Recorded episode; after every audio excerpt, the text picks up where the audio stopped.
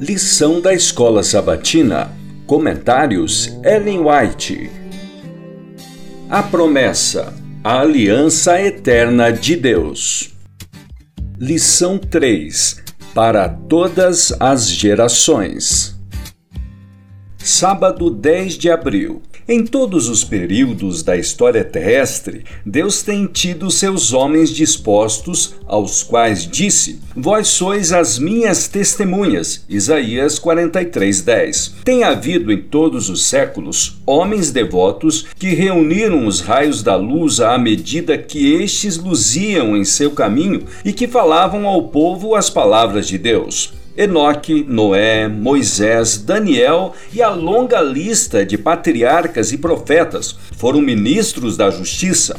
Não eram infalíveis, eram homens fracos, sujeitos a errar, mas Deus operou por intermédio deles ao se entregarem para o seu serviço. Obreiros Evangélicos, página 13. O mundo estava em sua infância. No entanto, a iniquidade havia se tornado tão profunda e generalizada que Deus não mais podia suportá-la.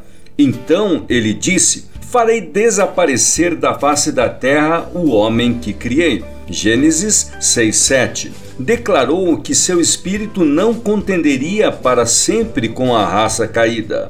Se não parassem de poluir com seus pecados o mundo e seus abundantes tesouros, ele os eliminaria de sua criação e destruiria as coisas com que tivera prazer em abençoá-los. E transformaria a linda terra em um vasto cenário de destruição e ruína. Pela fé, Noé, divinamente instruído acerca de acontecimentos que ainda não se viam e sendo temente a Deus, aparelhou uma arca para a salvação de sua casa, pela qual condenou o mundo e se tornou herdeiro da justiça que vem da fé. Hebreus 11, 7.